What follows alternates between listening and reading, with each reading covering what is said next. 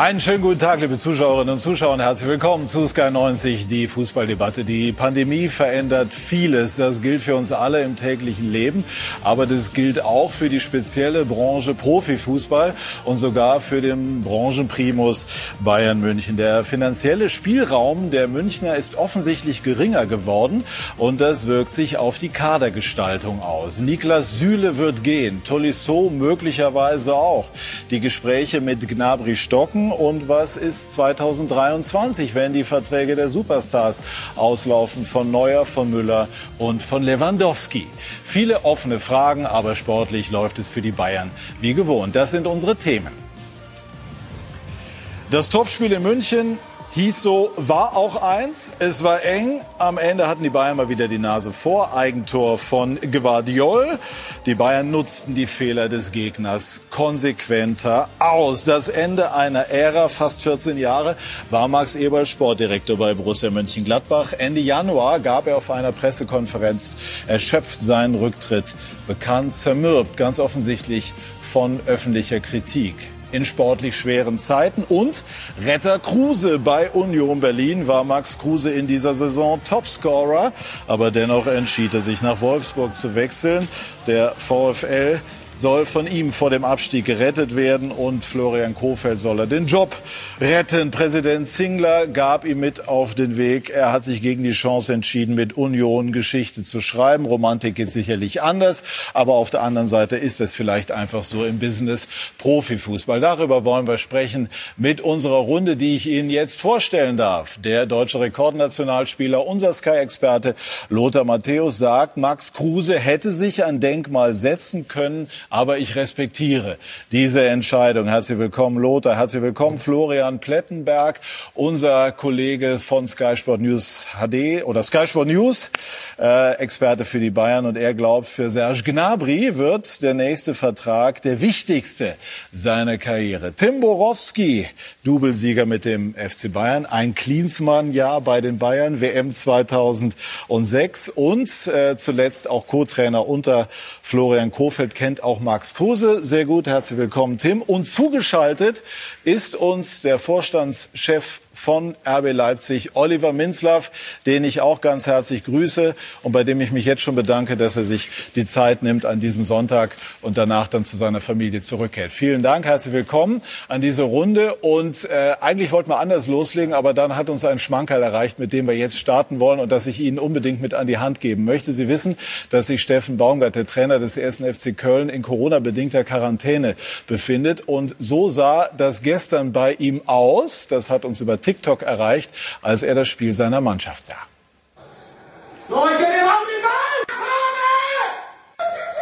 Jetzt geh, geh, geh! Faul! Nach hinten absichern! Das ist es! Ja, spiel doch den Ball raus! Los, jetzt Gegner! Nein, nicht! aus meiner Sicht. Gegner!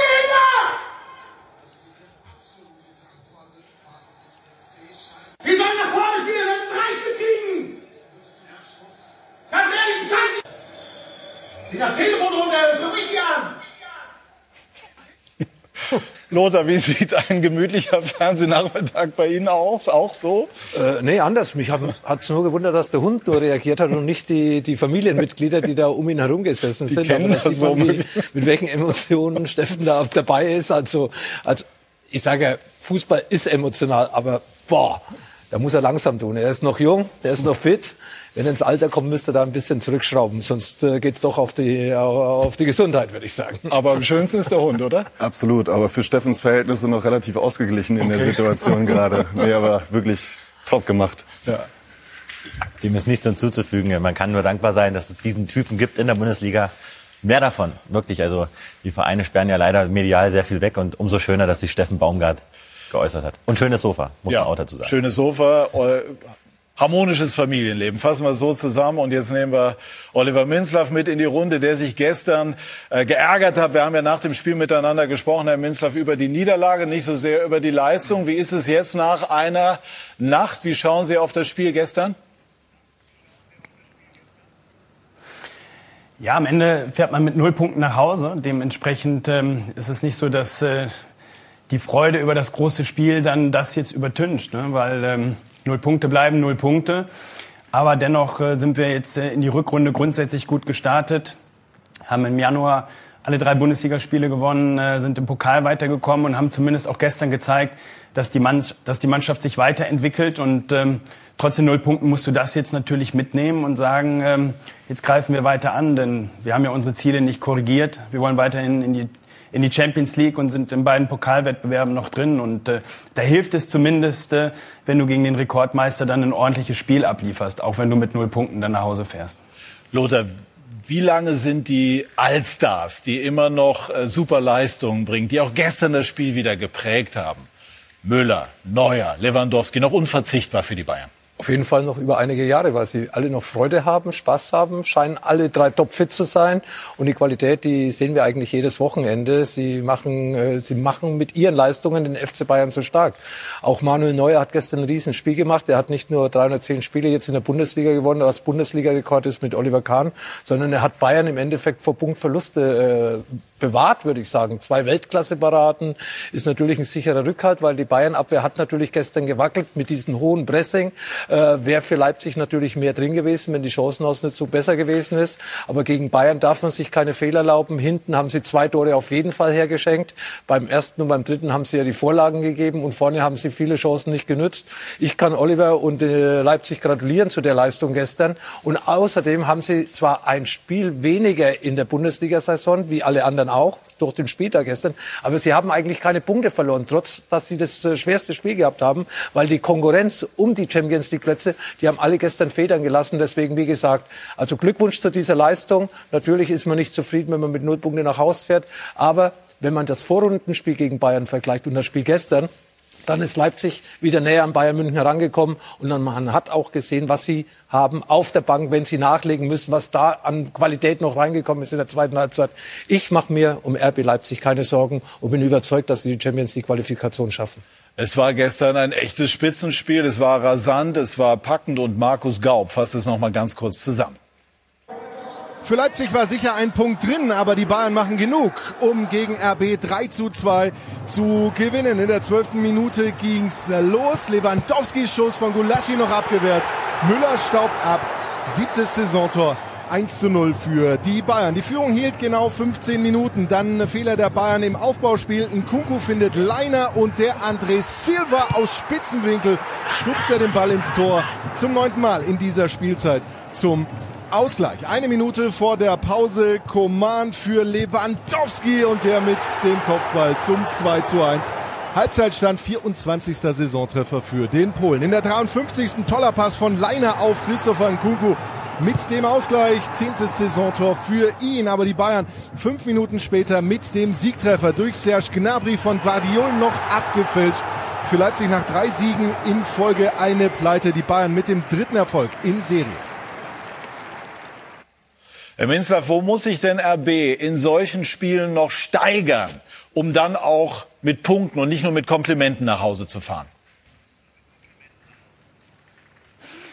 Ja, wenn du so gegen eine Mannschaft wie den FC Bayern spielst, dann darfst du dir natürlich diese Fehler wie beim, ähm, beim ersten Tor und dann auch beim 3-2 dann nicht erlauben. Das, äh, da lädst du sie ein. Äh, natürlich äh, versuchen wir auf engen Raum sie ein Stück weit zu locken, um dann auch verlagern zu können und ins vertikale Spiel einzusteigen. Aber du machst dann natürlich auch schnell Fehler und die Fehler werden dann bestraft, weil die Bayern dann natürlich auch pressen, die Qualität haben und nahezu dann jeder Fehler, der dann im 16er passiert, dann auch zu einem Tor führt, wie wir es ja auch gestern dann gesehen haben.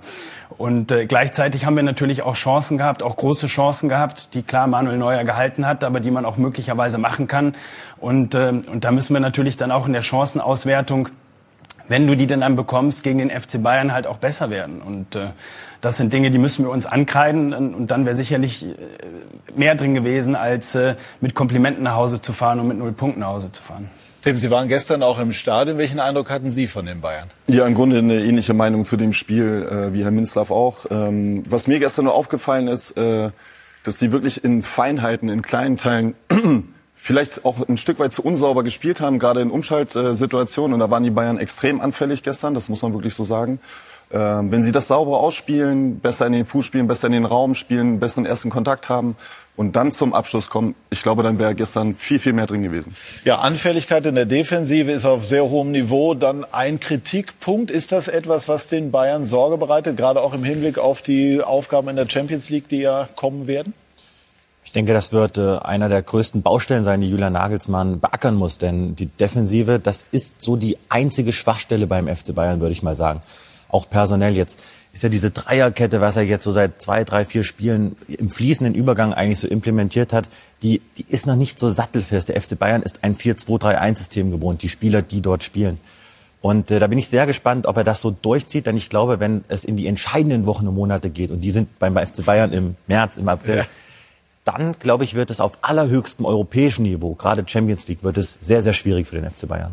Also ich gehe davon aus, wenn Alfonso Davis wieder zurück ist, dann wird er auf die Viererkette zurückgreifen mit einem offensiven linken Verteidiger, der ja eigentlich auch links vorne spielt. Alfonso Davis ist auf der ganzen Bahn zu Hause. Natürlich großes Risiko. Andererseits äh, hat er vorne einen mehr, wo er früher pressen kann. Das ist in Berlin häufig gelungen. Das ist gestern gelungen. Und dieses Risiko ist er eingegangen. Aber ich gehe nicht davon aus, dass er dann bei K.O.-Spielen gegen Chelsea oder gegen Man City ja, dieses Risiko eingehen wird, weil das wird dann wahrscheinlich mehr bestraft, wie es gestern Leipzig gemacht hat. Wie sehen Sie das inhaltlich? Also Nagelsmann mit der Dreierkette unterwegs nach vorne hast du natürlich dann die vier absoluten Topstars gleichzeitig auf auf dem Platz ist der Vorteil, aber die Anfälligkeit hinten ist nicht ganz wegzudiskutieren. Ist nicht ganz wegzudiskutieren, ist aber auch zu diskutieren, wenn sie es mit der Viererkette gespielt haben. Also aus eigener Erfahrung war das auch immer Teil des Matchplans, weil sie es eben hoch risikohaft dann auch teilweise spielen, weil sie aber auch diese individuelle Qualität haben, das im 1 zu 1 auch mal wegzuverteidigen. Insofern ist es immer ein Lösungsansatz gegen Bayern so zu spielen. Aber man muss das immer abwägen, Chancen-Risiko-Verhältnis. Gestern ist es gelungen, äh, gegen Hertha ist es äh, perfekt gelungen. Insofern äh, muss ich da Julian auch recht geben. Äh, es ist nicht immer leicht, dann auch äh, diese Mega-Qualität, indi äh, individuelle Qualität, gerade in der Offensive, dann mal rauszunehmen. Also insofern, ich bin gespannt, was die nächsten Wochen gerade in den Top-Spielen dann nochmal geben werden. Warum passt Domenico Tedesco erkennbar besser zu RB als sein Vorgänger Jesse Marsch? Was glauben Sie? Ja, ich glaube, dass äh, aus der Ferne betrachtet für Jesse Marsch das äh, sicherlich auch nicht ganz einfach war. Es ist relativ viel weggebrochen, äh, viele Wechsel, viele Transfers auch gewesen, auch im Umfeld. Ne? Man darf ja auch nicht vergessen, Julian ist weg, Markus Krösche mhm. ist weg. Dann hat sich in dem Kader einiges verändert. Mhm. Und ich glaube, dass äh, Domenico äh, Tedesco es jetzt einfach geschafft hat, äh, die Mannschaft so zu analysieren, äh, welche Stärken und Schwächen sie hat. Er hat Ruhe reingebracht insgesamt und er lässt auch einen guten Fußball spielen. Und äh, wir kennen das ja auch aus der Vergangenheit schon auf Schalke, dass er da taktisch äh, immer sehr, sehr gut aufgestellt war. Und das präsentiert er jetzt. Wie erleben Sie, Herr Menzloff, Domenico Tedesco so im Alltag? Er gilt ja als extrem akribisch, sehr, sehr ehrgeizig. Ist das so? Ja, absolut. Es ist ein harter Arbeiter, der morgens der Erste ist, abends der Letzte ist, der sehr detailverliebt ist und äh, ja, der sich äh, sehr stark auf die Mannschaft jetzt eingelassen hat, äh, der auch in den ersten Gesprächen, die ich dann auch mit ihm geführt habe, signalisiert hat, äh, das ist eine Aufgabe, die ihm brutalst reizt, weil das für ihn eine fantastische Mannschaft ist, aus der er ganz, ganz viel rausholen möchte. Und äh, mit diesem Credo kommt er jeden Tag äh, zu uns äh, aufs Trainingsgelände und äh, hat alle auch gut mitgenommen, hat also nicht nur die Spieler mit, gut mitgenommen, sondern den gesamten Staff, den er extrem gut einbindet und äh, ist sehr offen, ist sehr kommunikativ ja, es gefällt uns sehr gut und äh, die Resultate sprechen auch für ihn. Nicht nur die Ergebnisse in Form von Punkten, sondern dann auch, wie sich die Mannschaft jetzt wieder entwickelt und wie wir dieses große Potenzial, was ja unsere Mannschaft hat, ich glaube, da müssen wir gar nicht drüber diskutieren, dass wir eine absolute Top-Mannschaft haben, ähm, dass er das jetzt auch wieder Stück für Stück rausholt und wir dann auch wieder auf dem Niveau landen, wo wir uns auch vor der Saison einsortiert haben. Ärgern Sie sich, Sie sind ja selber auch sehr ehrgeizig darüber, dass Sie beim Trainer falsch gelegen haben. Anders formuliert, wäre mit einem anderen Trainer zu Saisonbeginn RB jetzt schon sicher unter den ersten drei?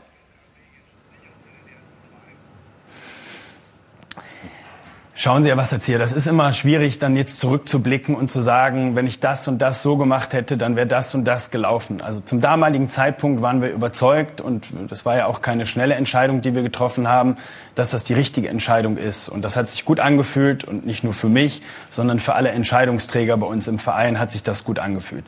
Dass sich das dann so nicht entwickelt hat, ist schade, gehört aber halt auch zum Spitzensport dazu. Und wir haben dem Ganzen auch Zeit gegeben, sich zu entwickeln. Und es hat sich nicht so entwickelt, wie wir uns das alle gewünscht haben. Und das wäre, wenn Sie die gleiche Frage an Jesse Marr stellen, auch die gleiche Antwort, dass wir dann auch gemeinsam gesagt haben, so passt es jetzt halt nicht. Und ähm, dann haben wir die, ähm, die Entscheidung getroffen, kurz äh, vor Ende der Hinrunde und äh, jetzt schauen wir nicht mehr zurück, sondern jetzt müssen wir das korrigieren, was äh, mit äh, 17 Spielen und 22 Punkten halt nicht, ähm, nicht gepasst hat. Und die Chance haben wir noch. Wir sind noch drei Punkte entfernt von der Champions League, was weiterhin unser absolut klares Ziel bleibt, sind in den beiden Pokalwettbewerben drin und deswegen ist jetzt der Blick für uns nach vorne gerichtet, ähm, jetzt bis zur nächsten Länderspielpause ähm, gibt's äh, gibt's glaube ich sechs Bundesligaspiele, dann äh, das Pokalspiel, zwei äh, Minimum mal zwei Euroleague-Spiele. Also wir haben ein ordentliches Programm, was vor uns liegt und wenn die Mannschaft jetzt Tag für Tag diese Entwicklungsschritte weitergeht, die sie in den letzten Wochen unter Domenico gegangen ist, äh, dann bin ich davon überzeugt, ähm, dass wir am Ende vielleicht nicht lesen, ähm, wie zur Winterpause, was ein krasser Substanzverlust, sondern vielleicht haben wir auch ein Stück weit einen Substanzgewinn am Ende der Saison. Wir werden nachher noch sprechen über die äh, Transferpolitik der Bayern. Ein Wort von Ihnen dazu. Haben sich die Parameter tatsächlich so extrem verändert? Also auf Deutsch gesagt, haben die Vereine deutlich weniger Geld äh, und können dementsprechend auch äh, deutlich geringere Gehälter zahlen? Ist das auch bei Ihnen so? Im Vergleich zu anderen Ligen oder? Ja, im Vergleich zu, zu den, zu den Bayern beispielsweise oder einfach auch bezogen auf den eigenen Maßstab? Bekommen Sie die Spieler, die Sie gerne haben wollen, können Sie auf Strecke die Spieler halten, die wichtig sind? Das ist ja bei den Bayern beispielsweise gerade ein großes Thema. Dort laufen Verträge aus, weil die Bayern einfach sagen, wir haben Limits. Ja gut, die haben wir auch. Ähm, sonst hätten wir auch im Sommer nicht einiges äh, abgegeben und, und äh, abgeben müssen. Natürlich gab es auch Ausstiegsklauseln, da sitzt man dann nicht wirklich im Driver Seat. Aber klar, ein Limit hat jeder, hat der FC Bayern, hat aber auch RB Leipzig. Und das hat man in den vergangenen Jahren ja gesehen, dass unsere Limits uns natürlich auch schon dazu führen, dass wir Spieler abgeben und äh, abgeben müssen, um natürlich auch diese Säule Transfererlöse auch bei uns äh, zu erwirtschaften. Und das wird auch in Zukunft bleiben. Und äh, es ändert sich ja nichts dran, wenn ich das immer wiederhole, dass wir erst das sechste Jahr in der Bundesliga spielen.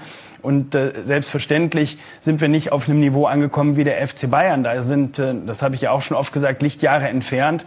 Und das sind es weiterhin in allen Bereichen. Und da muss sich unser Verein natürlich auch Schritt für Schritt weiterentwickeln. Aber das passiert halt auch bei RB Leipzig nicht, indem wir uns in den Aufzug stellen und nach oben fahren, mhm. sondern indem wir halt jeden Schritt dann für uns auch gehen. Und ähm, das haben wir in, der, in den vergangenen Jahren sehr, sehr erfolgreich gemacht, auch mit einem ordentlichen Tempo. Aber klar haben wir Limits. Und die Corona-Krise zwingt natürlich jetzt alle Clubs, ähm, nicht nur uns, sondern alle anderen Bundesliga-Clubs auch ein Stück weit in die Knie. Wir haben allein bei uns äh, einen hohen zweistelligen Millionenbereich an Mindereinnahmen in den vergangenen zwei Spielzeiten. Und es ist ja auch noch kein wirkliches Ende in, Sicht. Also das heißt auch, dass äh, die finanziellen Planungen, die wir dann ambitioniert mit mehr Zuschauern jetzt auch ähm, für diese Saison geplant haben, auch schon wieder hinfällig sind. Und das wirkt sich natürlich dann auch in äh, äh Transfergesprächen aus, in Verlängerungen aus ähm, und natürlich dann auch wirkt sich das aus in Sachen Spielern, die du dann vielleicht verpflichten willst, wo du dann aber möglicherweise dann an Gehaltsobergrenzen stößt, die du dann nicht decken kannst, weil du halt auch nicht die Einnahmen in dieser Krise jetzt eingenommen hast. Ja, Daher tut es uns ja so weh, dass äh, ja. in anderen Ligen ne, die Stadien Zuschauer, voll sind. Also wir, da sprechen wir gleich noch drüber. Einmal möchte ich die Runde hier noch mal mit reinnehmen, auch zum Thema äh, Spieler, spannende Spieler bei RB Leipzig. In Kunku ist gestern mal wieder aufgefallen. Jetzt mal einfach die klassische Reporterfrage, Lothar, wäre das einer für die Bayern? Wäre ganz sicher einer für die Bayern, aber ich glaube, auf diesen Positionen hat Bayern nicht unbedingt den Bedarf. Die Spieler sind ja jetzt in Vertragsgesprächen. Gnabry haben wir gerade schon erwähnt. Sané noch langfristig gebunden, Coman langfristig gebunden. Musiala kann diese Position spielen. Müller könnte auch mal über Außen spielen. Also wenn Not am Mann ist, äh, hätte Bayern da Optionen. Bayern, glaube ich, hat andere Baustellen und nicht auf den Außenspiel, auf den Flügelspielern. Also positionsmäßig bin ich da komplett bei Lothar. Da haben die sicherlich andere Baustellen, die Bayern. Aber spätestens nach dem Spiel gestern äh, muss, glaube ich, äh, muss man wirklich sagen, dass ein Kunku einfach ein Ausnahmespieler ist. Also ein Top-Transfer, den, RB Leipzig damals gemacht hat. Und äh, wenn man sich die Konstellation anschaut und ein bisschen vorausschaut, Gnabry läuft in 23 aus, er kommuniziert selber, beziehungsweise über seinen Beraterstab, dass das sein wichtigster Vertrag der Karriere sein wird. Das wiederum bedeutet, ähm, der kostet nicht 1,80 Euro, sondern ein paar Nullen mehr. Insofern würde ich mich da zumindest mit beschäftigen. Davon gehe ich aus, dass Brazzo das macht. Und ähm, das ist wirklich ein Topspieler. Und äh, Silva gestern auch, das ist äh, eine richtig große Qualität mit Olmo dort. Die drei vorne, das war schon top. Man muss sagen, äh, Oliver Minzlaff hat ja gerade vom Driver Seat gesprochen. In dem Fall ist Leipzig äh, sowas von einem Driver Seat, denn äh, wenn wir richtig informiert sind, gibt es ja bei Nkunku keine Ausstiegsklausel. Das heißt, äh, Leipzig kann selbst bestimmen oder den Preis selbst festlegen. Jetzt muss man allerdings dazu sagen, er hat natürlich mit Pini Zahavi einen Berater, der mit allen Wassern gewaschen ist. Und die Drähte zum FC Bayern sind kurz. Stichwort Berater von Lewandowski. Er hat Alaba zu Real Madrid gebracht. Aber um das kurz zu machen, so ein Spieler ist für den FC Bayern in der aktuellen Situation absolut nicht finanzierbar. Aber Nagelsmann hat diesen Spieler auf dem Schirm. Er hat ihn ja auch mit Markus Krösche damals nach Leipzig geholt. Wie lange wird ein Spieler wie Nkunku, Herr Minzlaff in Leipzig spielen? Ein absoluter Topspieler, auf den natürlich auch von den absoluten Topclubs geschaut wird. Das ist ja klar. Ähm, also erstmal müssen wir korrigieren, den hat Ralf Rangnick geholt, äh, den Spieler. Mhm. Ähm, den Credit kriegt Ralf äh, von mir. Und ähm, ja, der wird, äh, der wird auch nächste Saison noch bei uns, äh, bei uns spielen, Sicher? weil ähm, er natürlich ein ganz, ganz wichtiger Spieler ist, der sich, der sich unter Jesse, im Fußball ist nie was sicher, aber das sind unsere Planungen, der sich unter Jesse übrigens äh, extremst entwickelt hat im ersten halben Jahr. Und ähm, daher wollen wir auch im kommenden Jahr, und wir sind ja da ein Stück weit weiter als andere Vereine, wir haben den Umbruch hinter uns, wir haben nicht wirklich viele Spieler, die uns im kommenden Sommer verlassen könnten. Und wir wollen, ähm, das kann ich jetzt schon sagen, Natürlich auch nach dem holprigen Start, den wir in dieser Saison hatten, ähm, auch wenn die Saison jetzt erstmal noch gespielt wird und wir unsere Ziele noch erreichen wollen, aber natürlich planen wir auch schon mittel- und langfristig und äh, da wollen wir die Mannschaft eher stärken und nicht schwächen. Und natürlich sind Spieler wie Olmo, Nkunku, Silva, die gerade genannt wurden, ähm, ganz, ganz wichtige Säulen, die sich auch bei uns noch weiterentwickeln können und weiterentwickeln sollen. Und ähm, daher gehe ich schon davon aus, ähm, dass wir auch mit diesen Spielern dann in die kommende Saison gehen werden. Aber ich kann zumindest mal ausschließen, wir haben jetzt so viele Geschäfte mit dem FC Bayern gemacht, haben ihn Julian Nagelsmann für bestimmt 10 Millionen zu wenig verkauft, dass wir ähm, Wie viel war es denn genau? Da, ähm, uns sicherlich nicht auf einen Kaffee treffen müssen. Zu wenig. Habe ich gestern, habe ich beim Mittagessen gestern noch gesagt zu Herbert Heiner. Immer noch zu wenig. Okay, das heißt also, äh, der, der Abgang von Nagelsmann hat letztlich doch mehr geschmerzt, als Sie zum Zeitpunkt des Transfers gedacht haben?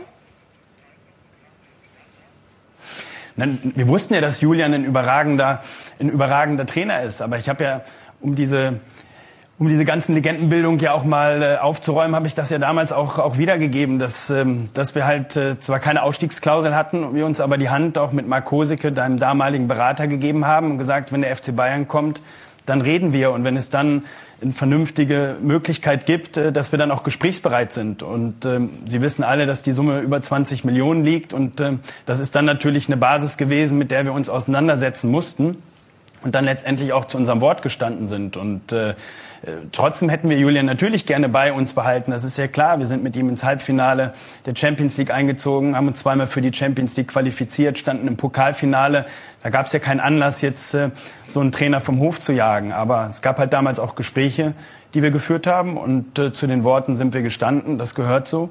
Aber ähm, wir sehen ja, was, äh, was er auch beim FC Bayern ähm, bewirkt und wie viel Einfluss er hat. Und äh, daher glaube ich, dass es äh, zumindest mal nicht ein zu teurer Transfer für den FC Bayern war. Ja, Sie haben es schön formuliert. Lothar Matthäus hat ja gestern Julian Nagelsmann aus nächster Nähe auch beobachtet, der unfassbar auch engagiert coacht. Thema Energie. Ja, aber nicht nur bei Bayern München, sondern das hat er bei Hoffenheim gemacht, das hat er in Leipzig gemacht. Er ist ein engagierter Trainer. Er ist jemand, der die, der die Spieler greifen kann, äh, überzeugen kann. Auch seine Pläne, die er vielleicht äh, umsetzen möchte, das erklärt er den Spielern. Und die Spieler glauben eben an ihn. Und ich glaube, dass er einfach, wie äh, Oliver gerade schon gesagt hat, eigentlich viel zu billig davongekommen ist von Leipzig. Aber Oliver steht zu seinem Wort und das ist ja heutzutage auch sehr selten, dass man dann sagt, ach ja, wir haben ja irgendwann mal vor zwei Jahren uns die Hand gegeben wenn es nicht schriftlich ist. Und das äh, schätze ich auch bei RB Leipzig, dass man dann eben auch äh, zu besprochenen Dingen eben auch steht. Und das macht diesen Verein für mich auch sehr sympathisch. Aber wir halten fest, in Kunku wird bleiben. So ist der Plan von RB Leipzig. Und wir sprechen gleich noch, Herr Minzlaff, darüber, wie Sie es anstellen wollen, dass Sie eine höhere Zuschauerauslastung hinbekommen. Und dann sprechen wir auch über die Transferpolitik von Bayern München. Gleich bei SK90 die Fußballdebatte.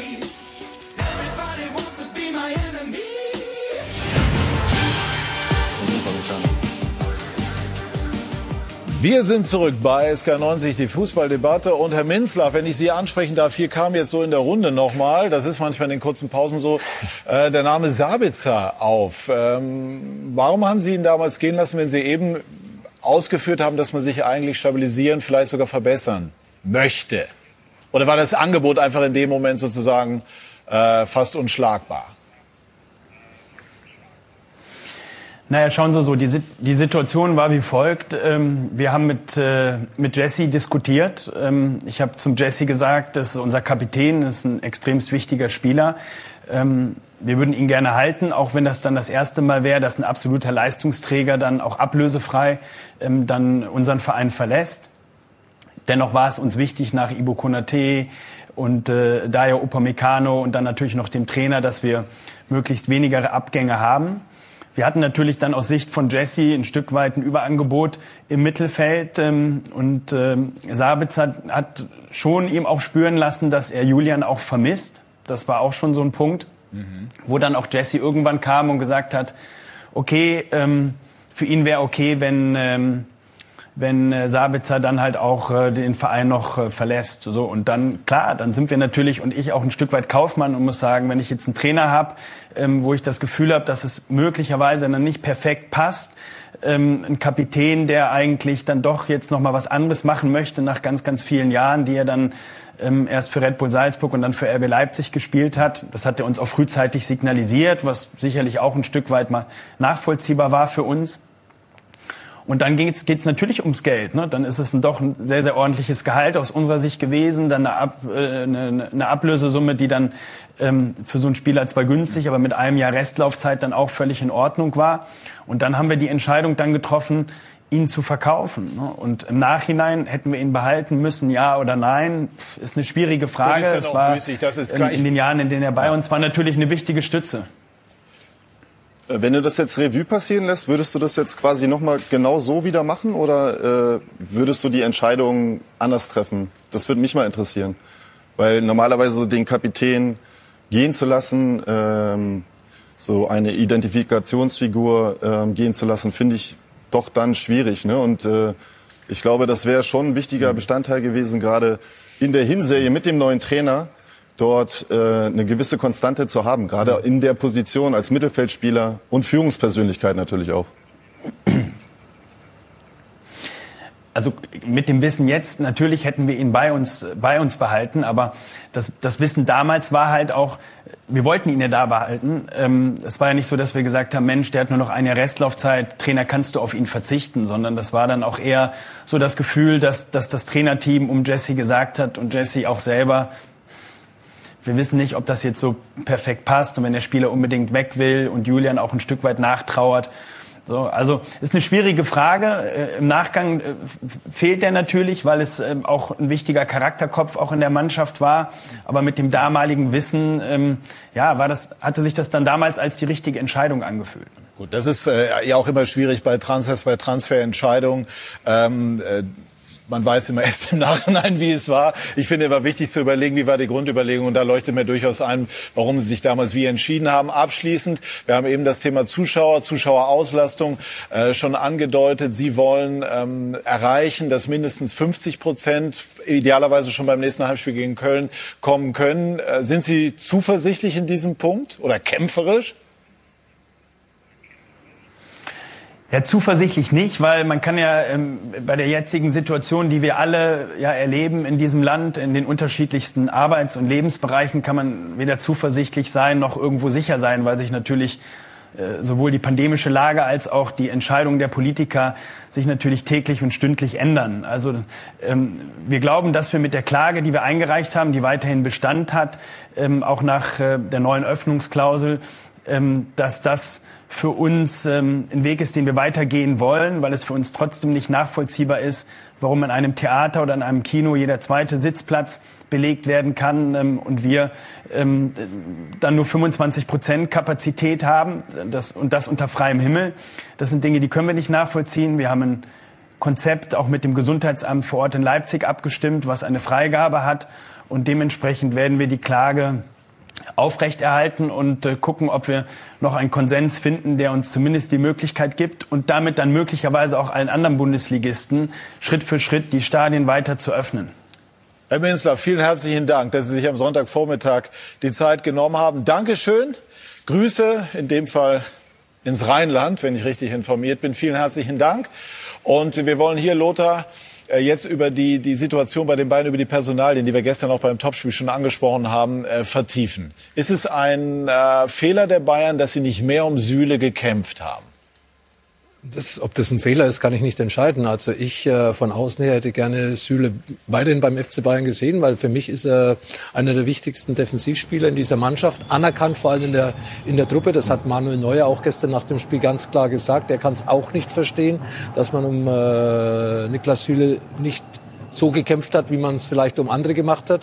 Äh, Niklas hat eigentlich immer seine Leistung gebracht. Er hat eine schwere Verletzung hinter sich. Danach ist er Champions League-Sieger geworden, hat sich im Dienst der Mannschaft gestellt, äh, auch vielleicht seine Gesundheit äh, riskiert. Er ist aber nie irgendwie so in Arm genommen werden, wie vielleicht ein Leroy Sane. Und sowas braucht ein Spieler auch. Egal, ob er 1,95 ist und ein Schrank oder 1,70 oder 1,80 wie Leroy Sane.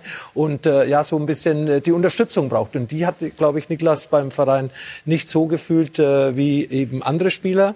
Dann auch ging es natürlich um äh, wirtschaftliche Dinge. Er hat ein Angebot gehabt äh, im zweistelligen Bereich, aber im ganz niedrigen zwei, zweistelligen Bereich. Aber bei Bayern weiß man halt auch, was andere Spieler verdienen. Und äh, ich glaube, das Problem bei Bayern ist immer noch Hernandez, der eine riesen gekostet hat, nämlich circa 80 Millionen, der einen Jahresverdienst haben soll um die 20 Millionen und danach orientieren sich natürlich andere Spieler. Er ist deutscher Nationalspieler. Uli Hoeneß hat vor einigen Jahren gesagt, deutsche Nationalspieler müssen beim FC Bayern und bei Hansi Flick in der Nationalmannschaft. Ist er ja gesetzt. Es gibt ja da fast auch keine anderen, außer Rüdiger. Sonst ist er alles so ein bisschen, ja, nicht Fisch, nicht Fleisch, würde ich sagen. Und von dieser Seite her äh, hätte ich doch äh, erwartet, dass Bayern München vielleicht äh, das eine oder andere mehr tut, um ihn zu halten. Weil einen gleichwertigen Ersatz zu finden, der will ganz sicher das Gleiche verdienen. Der kostet wahrscheinlich Ablösesumme. Kinder ist auf den Markt bei Borussia Mönchengladbach. Er wird ja immer mit Bayern in, ins Spiel gebracht. Aber ob das dann äh, langt für den FC Bayern, äh, das, äh, das frage ich mich zumindest. Dem ist ja fast nichts hinzuzufügen. Aber man muss schon sagen, man hat das Gefühl auch. Na gut, man kann die, ich kann auch eine Frage daraus machen. Also beispielsweise die, es geht äh, ums Geld. Ich glaube, da sind wir uns schon einig. Und dann ist ja die Frage, ist das tatsächlich mit der Wertschätzung jetzt ein entscheidender Faktor oder wird er jetzt äh, ein bisschen hochgezogen? Das heißt, die Bayern hätten nicht genug mit Süle äh, gesprochen und so weiter. Das, was Lothar eben auch schon angedeutet hat dieser, dieser ganze Abbruch dieser Verhandlung hat ja mehrere Facetten. Auch wenn man sich, äh, wenn man mal tiefer reingeht, es geht ja, soll ja, soll ja auch, muss ich bewusst jetzt den Konjunktiv nehmen, auch darum gehen, dass Thema Wertschätzung Süle es extrem gestört hat, als zum Beispiel immer mal wieder aufkam Gewichtsproblematik. Da hat sich kaum jemand auch aus Sicht des Spielers oder auch aus Sicht des Umfeldes des Spielers vor Süle gestellt. Und das war in der Vergangenheit bei anderen Spielern anders. Und auch die Aussagen von Karl-Heinz Rummenigge letzte Woche bei Sky Sport News, ganz entscheidend, um mal zu beleuchten, was, was hat es überhaupt mit Niklas Süle auf sich? Ein Spieler, der wichtig ist, aber, ein, aber kein Spieler, für den man alles gegeben hat. Das war bei David Alaba letztes Jahr anders. Da ist der FC Bayern nochmal aus dem Sattel gekommen, hat nochmal ein Angebot auf den Tisch gelegt, das so nicht geplant da war. Kann man aber auch Süle, sagen, Alaba ist vermutlich einfach der bessere Spieler. Das weiß ich nicht. Also für mich ist Süle in den letzten anderthalb Jahren einer der konstantesten Abwehrspieler gewesen beim FC Bayern. Und der FC Bayern wird, glaube ich, erst merken, was er an Süle hatte, wenn er weg ist. Mhm. Aber um das zum Abschluss zu bringen, die große Problematik war in dem Fall, der FC Bayern hat sich ein Limit gesetzt für Niklas Süle, wie Lothar das gesagt hat, im Bereich der 10 Millionen und nicht darüber hinaus. Es ist aber nur um die Verhältnisse einmal gerade zurück, auch ein Gehalt, von dem man mindestens eine warme Mahlzeit äh, am Tag nehmen. zustande bringt. Ne? Ich bin da zwiegespalten. Also ich finde, das äh, war eine, eine tolle Aussage von Manuel Neuer gestern, welches Standing er in der Mannschaft hat. Und, Sollen wir äh, einmal ganz kurz reinhören, damit die ja, wenigen, die es nicht gehört haben, gestern bei Lothar und Sebastian am Tisch, das auch noch mal einmal äh, hören. Von Manuel Neuer. Uns alle nervt, dass der Niklas geht. Äh, das kann man, glaube ich, sagen. weil er einfach äh, ein sehr guter Spieler ist und er wird uns fehlen.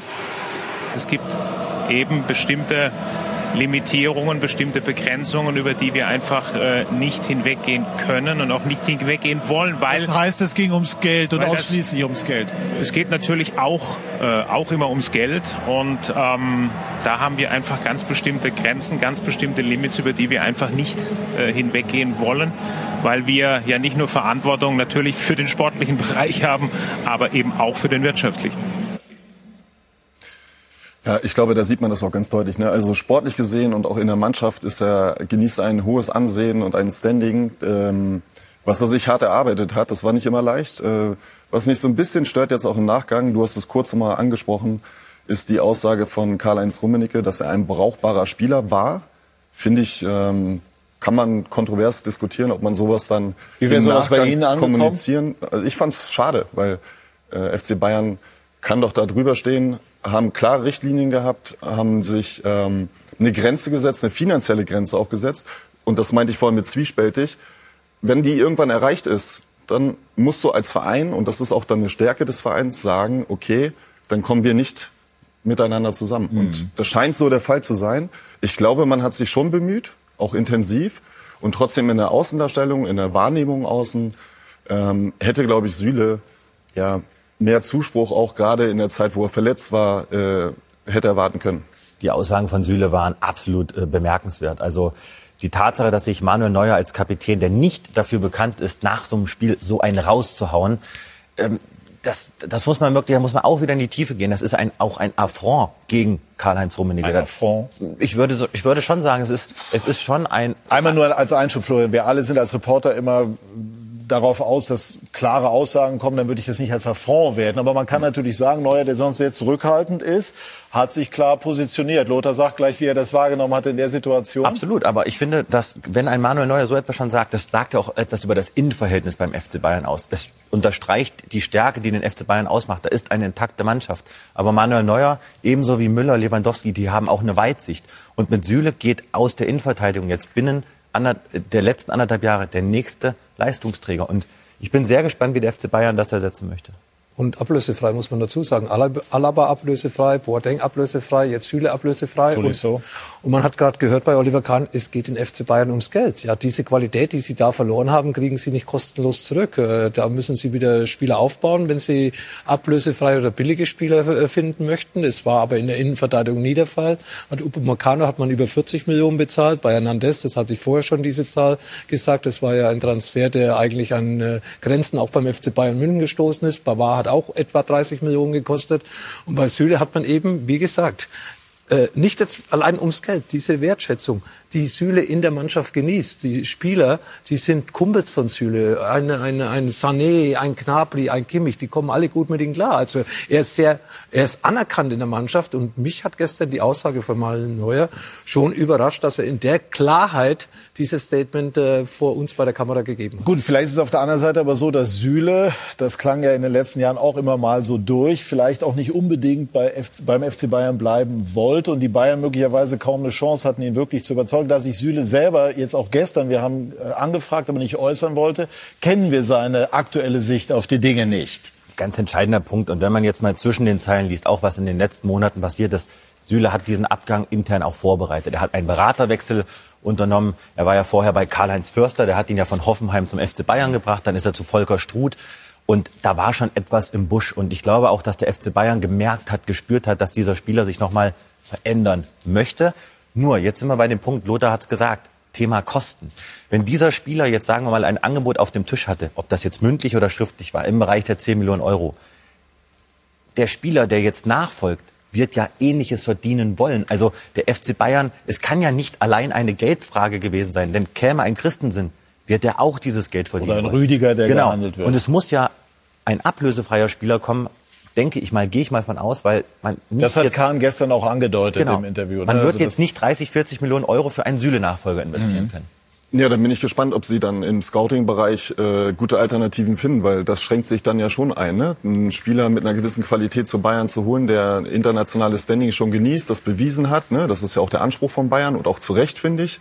Ähm, dann ein Paket zu schnüren, was dann be äh, bezahlbar ist, äh, bin ich, bin ich sehr gespannt. Lothar hat ja in der Sky-Kolumne unter anderem den Namen Guardiol jetzt mal gespielt. Ja. Müssen die Bayern, müssen die Bayern eventuell äh, da ihre Transferpolitik noch weiter hinjustieren, was sie jetzt ja schon so punktuell machen, nämlich auf junge, sehr, sehr talentierte Spieler zu setzen, in der Hoffnung, dass beispielsweise Nagelsmann sie dann dementsprechend entwickelt? Ja, Leipzig ist ein gutes Beispiel. Wir haben mit den Kuku gesprochen, der hat ja damals 10 Millionen Ablöse gekostet, plus 1,5 Millionen Bonus, also Maximum 12 Millionen und hat jetzt einen Marktwert ins Unendliche nicht bestimmbar von Inkunku, keine Ausstiegsklausel drin. Das sind natürlich tolle Verträge, wo dann äh, Leipzig mit solchen jungen Spielern gemacht hat und äh, auch Olmo, wie sie alle heißen, Schoposlai, das sind ja alle Spieler, die im Endeffekt einen gewissen Marktwert mitbringen, die langfristig gebunden sind. Und da hat Bayern meiner Meinung nach schon in den letzten Jahren das eine oder andere versäumt, um zumindest dann, wenn ein Spieler geht, auch eine gewisse Ablöse mitzunehmen. Und äh, das, äh, das ist natürlich ein Problem, das der FC Bayern hat. Aber natürlich bei Julian Nagelsmann sieht man, Dolisso ist ja übrigens der nächste Fall, der jetzt auf äh, Bayern München zukommt. Äh, man sieht an Julian Nagelsmann, dass er auch mit seinen ganzen Ideen auch die Spieler mitnimmt. Ein Rocker hat auf einmal so ein bisschen den Durchbruch geschafft, mhm. auch wenn er wenig Einsatzzeiten hat. Aber wenn er jetzt auf dem Platz war, die mhm. zwei, drei Spiele, dann hat er seine Leistung gebracht. Bei Hansi Flick ist er eigentlich links liegen gelassen worden. Also glaube ich schon, dass man im Endeffekt die Talente Julian zuspielen muss. Hat man ja auch in Leipzig gemacht.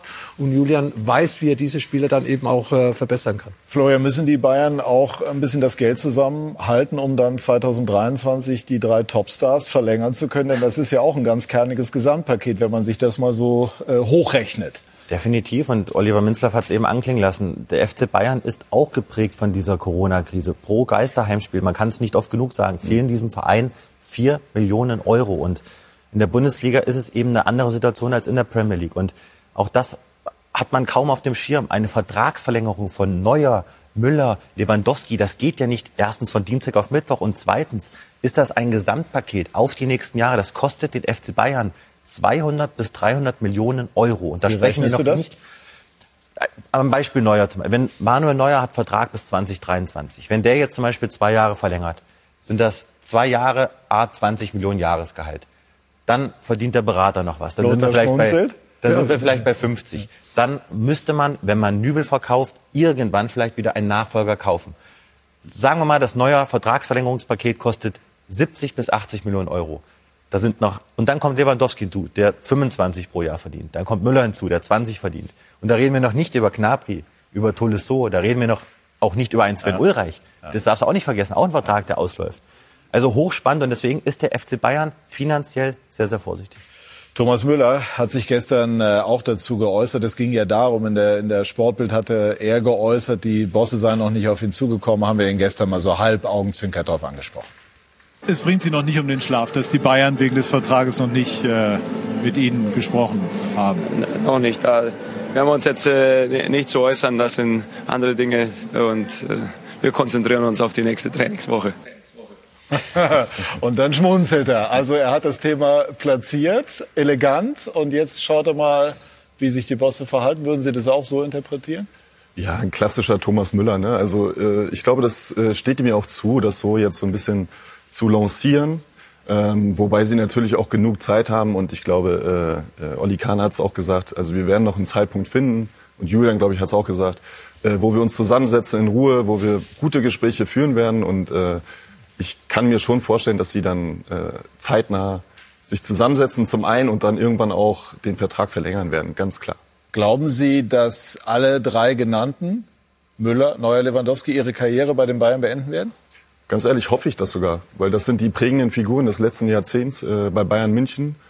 Äh, ein extrem erfolgreiches äh, Jahrzehnt und ich hoffe, äh, dass, dass sie verlängern. Und äh, vielleicht noch ergänzend äh, zu der Diskussion vorweg. Ähm, ich finde, man muss trotzdem auch ein Kompliment äh, an Bayern, auch Leipzig und Dortmund und so weiter aussprechen, dass sie vorher aber auch gesund gewirtschaftet haben, dass sie das überhaupt kompensieren können, dieses Corona-Loch. Und da muss man eigentlich auch mal ein Kompliment aussprechen. Thomas Müller äh, ist irgendwie gefühlt das Gesicht von Bayern München. Also neben den anderen Superstars, aber Müller durch seine Art natürlich irgendwie unverwechselbar. Wird er möglicherweise auch über die Karriere hinaus äh, ein Kopf bei äh, Bayern München sein? Ich glaube, das ist ja das Ziel beim FC Bayern, eigentlich die ehemaligen Spieler mit reinzubringen. Äh, bei Philipp Lahm und äh, Bastian Schweinsteiger hat es nicht funktioniert. Die hätten sie auch gerne gehabt. Und ich bin schon überzeugt, dass äh, auch Thomas Müller das ein großes Interesse hat, bei Bayern München in irgendeiner Funktion weiterzuarbeiten. Er ist äh, das Gesicht des FC Bayern. Er ist zwar nicht Kapitän, das ist Manuel Neuer, aber wenn man ihn äh, sieht, wie er auf dem Platz das alles managt und alles dirigiert und so weiter und jeder hört auf ihn, dann ist er ja nicht, nicht nur wichtig aufgrund seiner Leistung, die er ja sowieso bringt, seinen Toren, seinen Vorlagen, sondern eben auch als Persönlichkeit, eben einer, der die Mannschaft im Endeffekt führt. Und das äh, ist Thomas Müller und die Interviews sind sowieso einzigartig nach, dem, nach, dem, nach, der, nach den Spielen ja. oder vor den Spielen. Also wenn er Interviews gibt, ist es immer ein Schmankerl, würde ich sagen, für uns Journalisten. Ja, abschließend, gestern äh, haben wir auch Oliver Kahn darauf angesprochen, ob er es befürworten würde, mit Hassan Salihamidzic weiterzumachen. Nach meinem Eindruck war das somit die klarste Aussage in diesem Interview. Also wir können wir davon ausgehen, dass es weitergeht, auch wenn formal der Aufsichtsrat zuständig ist? Absolut. Äh, davon gehe ich aus. Hasan Salihamidzic hat sich das auch erarbeitet. Das darf man nicht vergessen. Äh, wie Kahn es auch richtig gesagt hat, er hat einen wesentlichen Anteil auch an den Erfolgen in den letzten Jahren. Er ist für den Kader verantwortlich. Natürlich gibt es hier und da Baustellen und es gibt Reibereien. Es gab Reibereien letzte Saison. Aber gerade dieses Führungstrio jetzt Kahn, Salihamidzic, auch Marco Neppe darf man nicht vergessen, technischer Direktor. Das ist gut, das ist funktionierend, das ist harmonisch. Und deswegen gehe ich ganz stark davon aus, dass der FC Bayern über 23 hinaus mit Hasan Salihamidzic verlängern wird. Ja, nicht vergessen, äh, Salihamidzic äh, hat Kimmich verlängert, hat Goretzka verlängert, hat Nagelsmann wesentlich dazu beigetragen, Nagelsmann zu holen. Also da sind, hat Davis geholt. Also da sind schon also auch dicke Pluspunkte zu verzeichnen. Und ich glaube, Bayern München ist ein so politischer Club, dass du nie alles äh, nach jeder Meinung richtig machen kannst. Wir wollen gleich sprechen über äh, Max Eberl, der seinen äh, Rücktritt verkündet hat vor gut einer Woche und auch darüber, was das für Borussia Mönchengladbach bedeutet. Gleich mehr dazu bei SK90, die Fußballdebatte.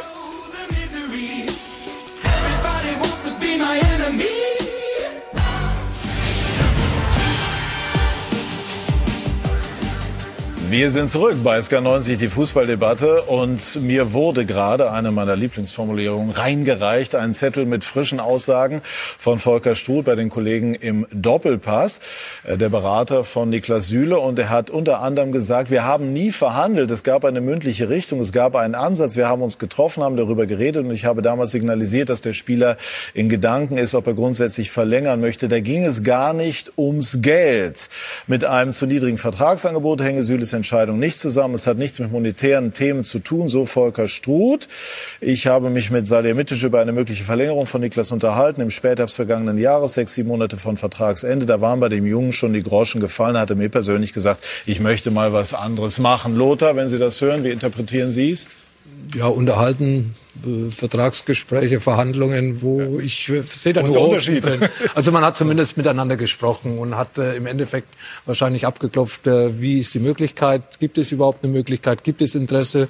Und wenn äh, Volker Struth, äh, den ich schätze, das auch so offen und ehrlich sagt, dann, äh, dann glaube ich ihm das, weil ich glaube, das müsste ja dann Bayern revidieren, wenn es anders gewesen wäre. Also hat im Endeffekt äh, auch äh, Niklas Süle von Anfang an wahrscheinlich dann gar nicht das Interesse für sich auch gehabt, beim FC Bayern über sein Vertragsende hinaus zu bleiben. Deckt sich genau mit dem, was wir eben gesagt haben. Dieser Abgang war ein Stück weit vorbereitet. Dann wird das Finanzielle sicherlich auch ein Stück weit vorgeschoben. Aber ich glaube schon, dass der FC Bayern auch nach den Verlängerungen von Kimmich, von Koman, von Goretzka so ein bisschen davon ausging, dass vielleicht ein Süle noch nachzieht. Deswegen auch die Aussagen damals von Herbert Heiner. Also es war vorbereitet. Sie haben ja ein Jahr bei den Bayern gespielt, sind dann auch wieder weggegangen. Das heißt also, nicht jeder kommt bei Bayern vielleicht auch so zurecht. Wie war das damals bei Ihnen? Ah, ich bin gut zurechtgekommen, hatte auch wirklich ein interessantes... Auch Einsätze, ne? Ja. Viele Einsätze, viele Tore auch geschossen. Äh, ein spannendes, interessantes Jahr, ne? mit äh, zwei Trainerwechseln dann auch, von Jürgen Klinsmann dann zu Jupp Heynckes und dann in der Sommerpause zu Louis van Gaal.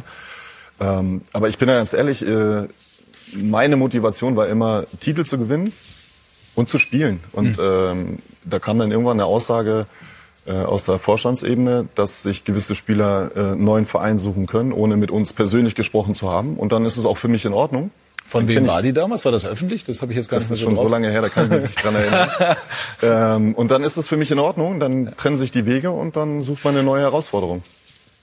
Ja, aber dann ist das ja, dann spielt das ja offensichtlich doch eine Rolle. Ne? Man neigt ja vielleicht manchmal dazu, von außen das so ein bisschen zu unterschätzen und denkt, okay, das Geld ist das alles Entscheidende. Sicherlich ist das wichtig, vielleicht das Wichtigste. Aber diese Themen, die angesprochen werden, wie Wertschätzung, auch wie interner Vergleich mit anderen Spielern, scheinen doch eine größere Rolle zu spielen, als man gelegentlich vermutet. Ist das so?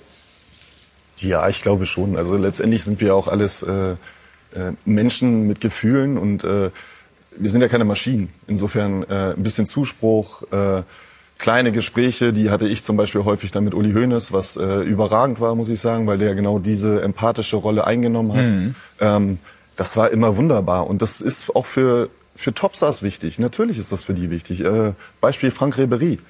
Wenn Bayern München sich nicht so sehr um Frank Ribery gekümmert hätte, würde er heute nicht sagen, das ist meine zweite Heimat. Also Mhm. insofern äh, ist es extrem wichtig, sich darum zu kümmern, äh, sie zu pushen, sie zu fördern und aber auch zu fordern. Und das ist eben das Geheimnis, auch bei, bei guten Spielern. Es ist ja, ja. es ist ja auch legitim, dass auch ein Spieler mal den FC Bayern verlässt. Und die Mechanismen des Marktes sind eben nun mal, dass auch ein Spieler mal ablösefrei geht. Denn der FC Bayern profitiert ja auch davon, dass sie einen ablösefreien Spieler bekommen. Und Niklas Süle hat das ja auch, auch mit den veröffentlichten äh, WhatsApp-Nachrichten bei dem Gerichtsprozess. Der möchte gerne in die Premier League. Das hat er kundgetan schon des Öfteren. Und das ist auch, glaube ich, okay. Wichtig ist nur, dass man sich sauber und fair trennt, denn die Ära Süle und Bayern, das war meiner Meinung nach eine sehr erfolgreiche. Ich glaube jetzt durch, Entschuldigung, äh, durch die Situation, äh, durch das Zitat, dem was du vorgelesen hast, ändert sich die Situation auch komplett irgendwie ein Stück weit. Also da merkt man ja schon auch ein Stück weit, dass äh, Niklas Süle eigentlich so eine intrinsische Motivation hat zu sagen, okay, ich möchte, ich möchte einfach was Neues sehen. Ich habe hier viel erlebt, äh, viel erreicht auch und auch relativ viel gespielt. Und jetzt möchte ich den nächsten Schritt machen. Und das ist dann wahrscheinlich ins Ausland. Ja, so sieht es wahrscheinlich aus, dass äh, Niklas von sich aus vorher schon entschieden hat, bevor wir alle diskutiert haben, ob das dann finanziell noch äh, nach oben gegangen wäre. Ich glaube, dann hätte er seine Meinung, wie ich ihn kenne, von seinem Charakter her, auch wahrscheinlich nicht ändern können, sondern er hat äh, dann im Endeffekt äh, für sich entschieden, schon vor einer gewissen Zeit.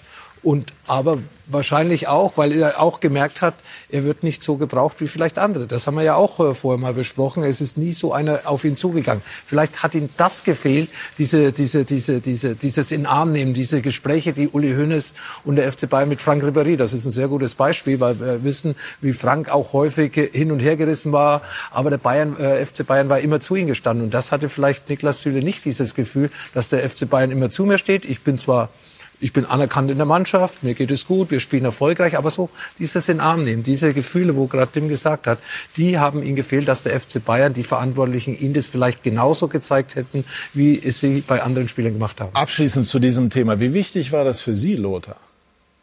Ja, auch wichtig. Oder haben Sie auch äh, mal eine Situation erlebt, wo es Ihnen an Anerkennung intern gefehlt hat? Ja, Inter Mailand hat sich nach meiner Kreuzbandverletzung zum Beispiel gar nicht um mich gekümmert, über, über drei, vier Monate.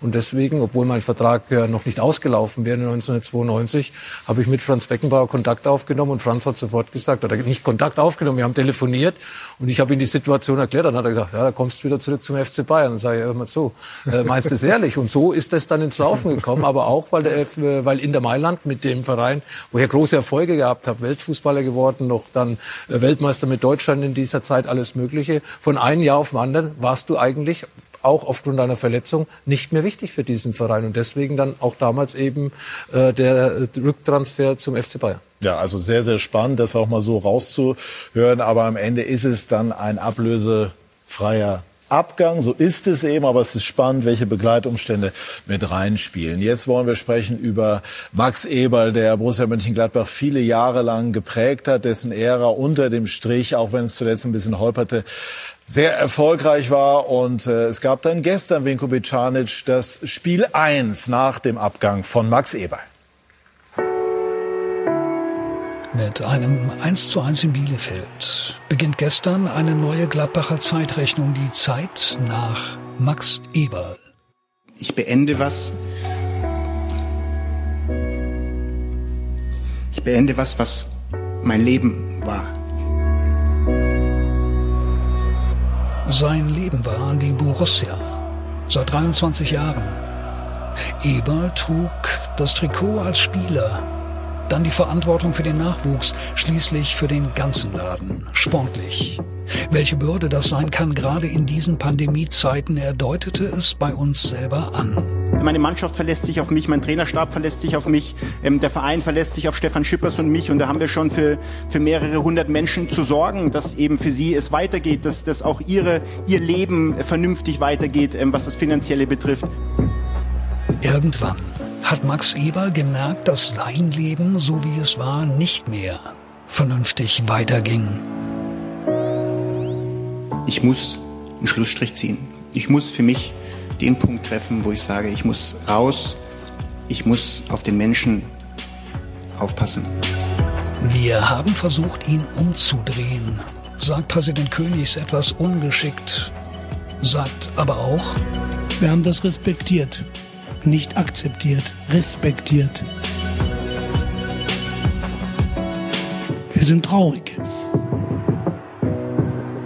So viele Erinnerungen. Rettung in der Relegation 2011. Stabilisierung und Entwicklung der Borussia hin zu einer Champions League-Mannschaft unter Favre. Ob zwischendurch mal André Schubert, ob Dieter Hecking, ob Marco Rose, Eberl hatte generell ein gutes Händchen, hatte genügend Geduld und stand für höchstmögliche Kontinuität, lehnte selbst sogar den Job bei den Bayern ab 2017. Wie soll man so einen ersetzen? Die Möglichkeiten intern haben wir schon abgesteckt. Wir werden uns extern umschauen. Borussia Scouting-Chef Steffen Korell will nicht. Ruven Schröder hat mit Schalke noch was vor. Gladbach sagt, man sei zu allen Seiten offen und vielleicht, nur mal so ein Gedanke, denken Sie an einen wie Salzburgs Christoph Freund. Exzellent vernetzt, sehr erfolgreich und mit Adi Hütter gut vertraut. Warum also nicht? Doch egal, wer es wird, er tritt in die großen Fußstapfen eines Mannes, der nicht mehr konnte. Weil ich einfach erschöpft bin, weil ich einfach müde bin, weil ich keine Kraft mehr habe, diesen Job, so wie dieser Job es benötigt, wie dieser Verein es benötigt, auszuüben. Und so geht's weiter. Gestern mit einem 1 zu 1 in Bielefeld, Mönchengladbach, ohne Max Eberl.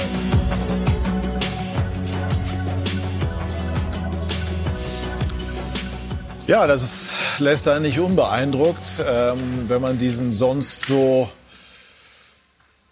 abgebrühten Profi Max Eberl auf diese Art und Weise ähm, erlebt. Also der öffentliche Druck scheint da schon sehr, sehr viel mit ihm gemacht zu haben. Bei Sky hatten wir diese Meldung. Das ist dann eben auch Teil dieses ganzen Business exklusiv. Wann, wann hat sich das angedeutet, äh, dass, dass Max Eberl seinen Rücktritt erklären wird? Tatsächlich gab es das Geflüstere darüber schon seit Wochen, seit Monaten, denn äh, intern wurde ja darüber schon gesprochen. Insofern hatten wir das auch damals schon vernommen. Das ging dann etwas unter. Er hat ja dann auch öffentlich Äußerungen getätigt im Sinne von, ich mache natürlich weiter, ich denke nicht an Rücktritt, hat diese Gerüchte also ad acta gelegt. Und dann ging das eigentlich an diesem Tag sehr schnell. Ich weiß gar nicht, ob es der, ich glaube, es war der Sonntag oder der Samstag, äh, quasi auch an dem Tag, als er es intern kommuniziert hat, ich gehe. Aber ich glaube, ganz wichtig, bevor wir jetzt einsteigen, ist zu sagen, Max Eberl hat weder Depression noch Burnout. Er hat Vokabeln benutzt, die man damit in Verbindung bringen könnte, aber es geht im Grunde genommen. Woher weißt du das so sicher? Ich meine, also ich kann natürlich jetzt hier keine Quellen preisgeben, ja. aber ich kann versichern, dass dem nicht so ist. Mhm. Sondern? Es ist einfach ein Zustand, der ihn nicht mehr glücklich gemacht hat. Er ist nicht mehr glücklich gewesen mit der Art und Weise, wie dort gearbeitet wurde, wie auch mit ihm umgegangen wurde. Es geht auch um Privates, es geht um Liebe, ohne da jetzt auch ins Detail einsteigen zu wollen, denn mit Privaten beschäftige ich mich in dem Fall nicht. Aber es gab intern auch einfach Reibereien. Es gab Unzufriedenheit. Es gab, man war nicht mehr oft einer Meinung. Das fing bei Rose an, das ging mit Hütter weiter, das endete bei Transfers, Ginter, Zakaria. Da hat sich sehr, sehr viel angestaut. Gut, das ist jetzt äh, von hier überhaupt nicht zu beurteilen. Wenn man die Bilder von ihm sieht, muss man einfach sagen, dort ist ein Mensch, der, der einfach offensichtlich nicht mehr konnte. Das hat er so auch ausgesprochen. Ähm, wie hat es auf Sie gewirkt? Ja, ich war ähm, überrascht, ehrlich gesagt. Ähm, und trotzdem ziehe ich den Hut vor Max Eberl. Also nicht nur vor dem, was er geschaffen hat, mit seinem Team natürlich, ne? ähm, was er geschaffen hat nach seiner aktiven Karriere als Fußballer, sondern auch als Typ Mensch, ähm, wie er das repräsentiert hat, wie er den Verein repräsentiert hat und ähm, dass er dann so offen und ähm, auch transparent mit der Situation umgeht, äh, habe ich allerhöchsten Respekt. Und trotzdem war ich natürlich überrascht. Ähm, ich hätte das nicht, zumindest nicht zu dem Zeitpunkt erwartet. Aber das zeigt auch wiederum, ähm, dass er auch Gefühle im Spiel sind, dass er einfach, glaube ich, auch leer und müde war. Das hat er, glaube ich, auch selber gesagt. Und äh, dann muss man als Verein auch sagen, okay, wir treffen jetzt die Entscheidung gemeinsam und dann Mhm. trennen sich die Wege, auch wenn es weh tut. Ja, Max Eberl hat sich vor einem Jahr, genau vor einem Jahr, eine Auszeit genommen, bevor er jetzt endgültig äh, ausgeschieden ist. Und ich glaube, das waren schon die ersten Zeichen, weil warum nimmt sich hier ein äh, Verantwortlicher von Borussia Mönchengladbach fünf Wochen Auszeit in einer Transferperiode? wo doch das eine oder andere gemacht werden musste. Er hat gesagt, er hat sein Telefon eigentlich immer nur so eine halbe Stunde angehabt, war irgendwo in den Schweizer Bergen oder in den Bergen verschwunden. Und äh, das war dann im Nachhinein, wenn man die Entscheidung jetzt sieht, eigentlich schon so ein kleiner ja, Wink mit dem Zaunpfahl, wie man so schön sagt. Und äh, dieses Private. Ich habe äh, hab mir auch Gedanken gemacht, warum hat er jetzt? Natürlich, Diskussion um Trainer hat er vorher auch gehabt. Erfolglose Spiele hat er vorher auch gehabt vor einem Jahr. Und in diesen zwölf Monaten ist sehr viel zusammengekommen und dann eben noch diese Privatgeschichte, auf die ich auch gar nicht eingehen muss. Ich habe selbst viele Privatgeschichten in der Öffentlichkeit über mich gehört. Das tut weh. Und wenn das dann alles dann zusammenkommt, und ich glaube, das war dann zu viel, ja, diese, diese Es Trainerdiskussion. geht um seine. Liaison mit der früheren Teammanagerin. Ne? Ich glaube, so viel können wir Ja, wo dann sagen, diskutiert ne? worden Ja. ist, wo kritisiert worden ist, wo dann auch in der Kabine ein, ein Thema bei der Mannschaft war. Und äh, ja, und auf einmal war sein Privatleben im Berufsleben mit drin. Und das dann alles zu verarbeiten, ich glaube, das war dann vielleicht sogar, könnte es der entscheidende Punkt gewesen sein, das ihn dazu veranlasst hat, sein Privatleben ist sein Privatleben und auf einmal wurde sein Privatleben in der Öffentlichkeit, sagen wir mal, kritisiert oder diskutiert. Und das könnte für mich ein Punkt gewesen sein, wo er sagt, nee, da ist jetzt der Strich, das ist jetzt das Fass übergelaufen. Ich habe viel mitgemacht. Er hat mit, gegen die Fans gekämpft, ja, weil die sind ja auch häufig gegen gewisse Dinge gegangen. Er hat mit den Medien gefeiert, er hat für den Verein alles gekämpft. Max Eber war immer ein großer, großer Kämpfer, schon auf dem Platz. Ich kenne ihn von Bayern München her. Ja, ein geradliniger Mensch, ein Kämpfer, aber irgendwie war es für ihn zu viel. Darf ich einmal nachfragen, äh, Lothar? Sie beantworten das so, wie Sie, wie Sie Lust haben. Auch Ihr Privatleben stand über die letzten Jahre, Jahrzehnte immer mal und häufig im Fokus. Hat Ihnen das dann wehgetan? Ähm, Ja, ab und zu musstest du schon schlucken, weil es war ja auch nicht immer die Wahrheit. Ja, es war ja im Endeffekt mein Privatleben, meine Entscheidungen.